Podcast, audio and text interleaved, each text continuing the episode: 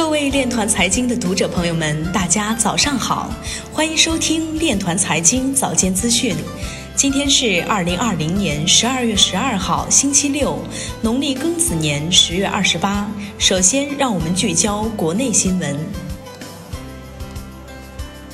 永辉超市与腾讯创投等联合增资合营公司采石鲜。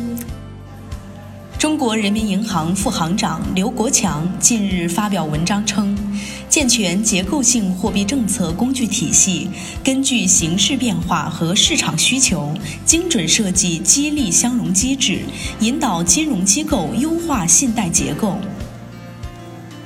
腾讯申请一种基于人工智能的车辆控制方法、相关装置及存储介质专利。中国科研团队揭示，新冠病毒由水貂向人传播机理。接下来，让我们走进区块链领域。世界经济论坛发起规范数据收集和共享的新倡议。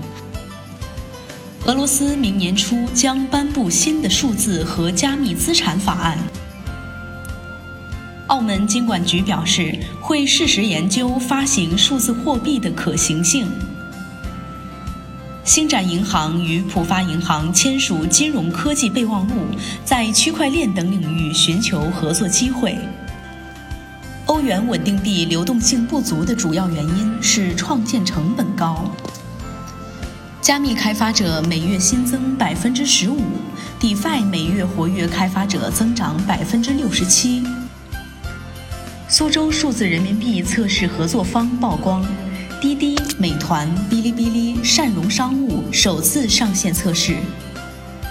比特币相关书籍升至亚马逊宏观经济学畅销书排行榜前三名。李明表示，数字经济的核心是数据，区块链可最大化数据价值。黄一平说：“央行数字货币的推出，促使人工智能等技术进一步发展。”金色财经现场报道，FBEC 全球区块链产业未来发展峰会在深圳召开。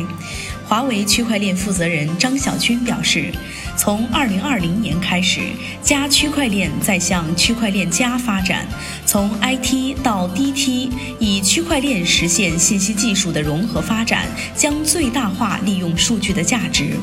他认为二零二一年区块链应用领域将会以政务服务、金融、医疗健康及智能制造为核心，围绕这四个领域形成的存证、供应链金融、远程医疗、供给品溯源等，衍生出区块链的主流场景市场。以上就是今天链团财经早间资讯的全部内容，欢迎转发分享。如果您有更好的建议，请扫描文末二维码与主播分享。感谢您的关注与支持，祝您生活愉快，我们明天再见。